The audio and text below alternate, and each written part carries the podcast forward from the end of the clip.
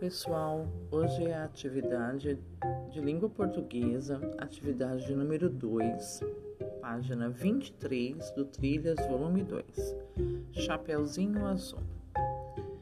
Era uma vez, numa pequena vila perto de uma pequena floresta, uma menina de olhos da cor do céu. Todo mundo gostava dela, e sua avó mais ainda, tanto que decidiu fazer uma capinha com capuz para ela.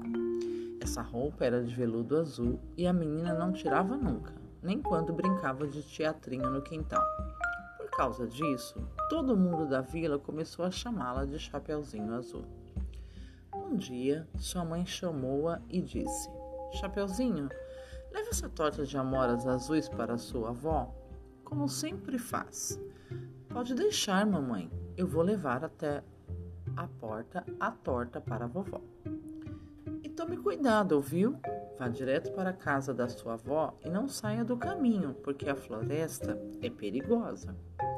Então a menina colocou a torta de amoras numa cesta, deu um beijo na mãe e partiu. No caminho ela cantava: Pela estrada fora eu vou bem sozinha, tão desprotegida, ai de mim, tadinha. Chapeuzinho entrou na floresta. A cada passo, o caminho ficava mais estreito e a mata ficava mais escura. Até que de repente o lobo saiu de trás de uma moita e disse: Bom dia, menina. Do Chapeuzinho Azul: O que você leva nessa cesta? Uma torta de amoras. Para mim? Não, senhor, estou levando essas coisas para minha frágil e indefesa avó, que vive lá no meio da floresta. Então o lobo pensou: Chapeuzinho Azul é bem bobinha. Vou comer sua avó, depois ela e ainda vou pegar essa torta de amoras de sobremesa. Mas ele não podia devorar a menina ali, porque algum caçador poderia escutar os seus gritos. Foi quando ele teve uma ideia e disse: Está vendo aquela trilha? Por que você não vai por ali e pega um monte de miósites azuis para sua avó? Aposto que ela vai gostar. Que boa ideia! Vou fazer isso mesmo. Ah, se todas as pessoas fossem gentis como o senhor. Assim, Chapeuzinho pegou o outro caminho e saiu catando flores alegremente. Enquanto isso, o lobo foi pelo caminho mais curto até a casa da vovó. Quando chegou, bateu na porta. Quem é? perguntou a velhinha lá dentro. Sou eu, sua netinha, falou o lobo disfarçando a voz. Vim trazer uma torta de amoras para a senhora. Abra a porta, vovó. A vovó então levantou-se, pegou uma espingarda e abriu a porta. Quando ela viu que era o lobo que estava lá, nem titubeou. Puxou o gatilho e, bem, deu um tiro no peito dele. Depois disso, a vovó pôs o bicho para assar no forno e deitou-se para esperar Chapeuzinho. A menina vinha bem devagar pela mata, colhendo flores, escutando os pássaros, brincando com esquilos, bebendo água das fontes e cantando a sua música.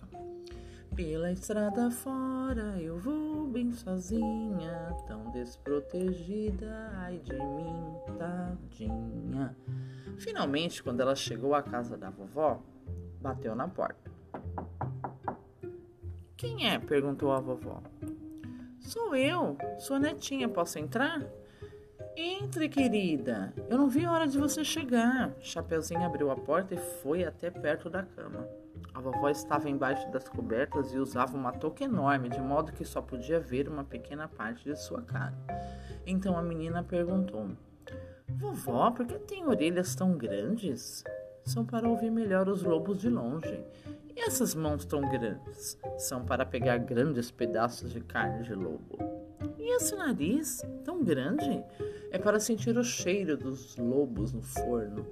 E essa boca tão grande é para comer carne de lobo, gritou a vovó com alegria. E depois de dar uma grande gargalhada, ela falou: Realmente, esse plano nunca dá errado, não é, Chapeuzinho Azul?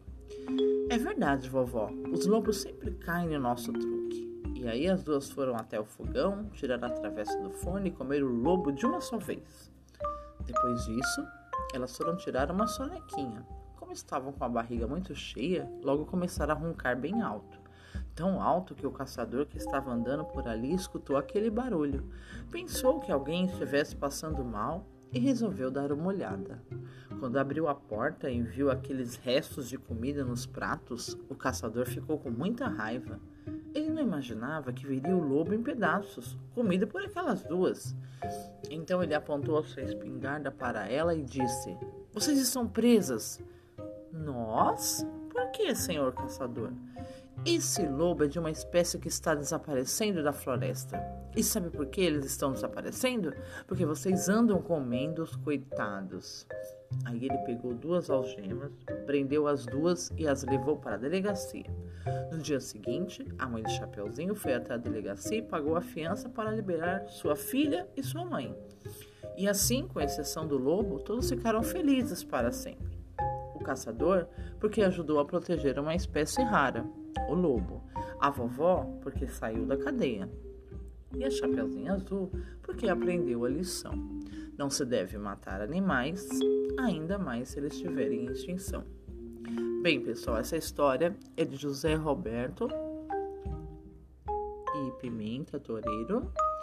É, faz parte do, do livro Chapeuzinhos, Companhia das Letrinhas de 2017. Até a próxima e um grande abraço.